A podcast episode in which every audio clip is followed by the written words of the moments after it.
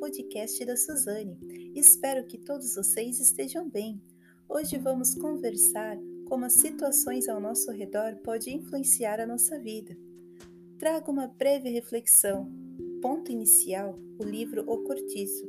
As trajetórias das personagens do romance O Cortiço de Aloysio de Azevedo são representativas da força com que o meio age sobre os seus comportamentos.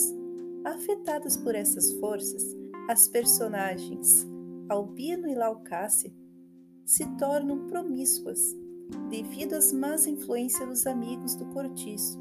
João Robão e Bartoleza se anulam em nome da ambição de fazer progredir o cortiço.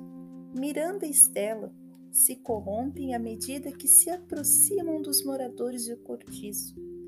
Jerônimo e Pombina são transformadas pela sensualidade reinante no cortiço. Firmino e Rita Baiana têm seu caráter modificado pela malandragem própria dos habitantes do cortiço. Ou seja, cada morador do cortiço foi transformado pelo exterior, deixando isso impactar na sua conduta. O que quero dizer que as situações que estão em nossa volta não pode modificar a nós, tem que ser ao contrário. Em Romanos 12, 2, diz: Não vivem como vivem as pessoas deste mundo, mas deixem que Deus os transforme por meio de uma completa mudança na mente de vocês. Assim, vocês conhecerão a vontade de Deus, e isso é aquilo que é bom, perfeito e agradável a Ele que não venhamos ser influenciados pelas coisas que estão em nossa volta, que possamos fazer a diferença. Todas as pessoas que viviam ali no cortiço deixaram-se influenciar por tudo aquilo que tinham.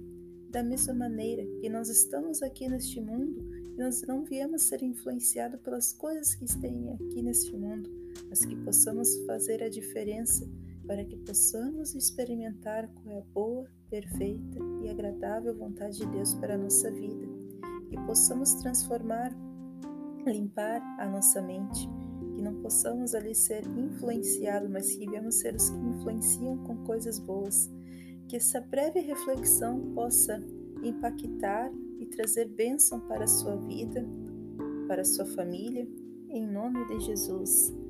E um forte abraço Fique na graça de Deus. Até a próxima e tchau!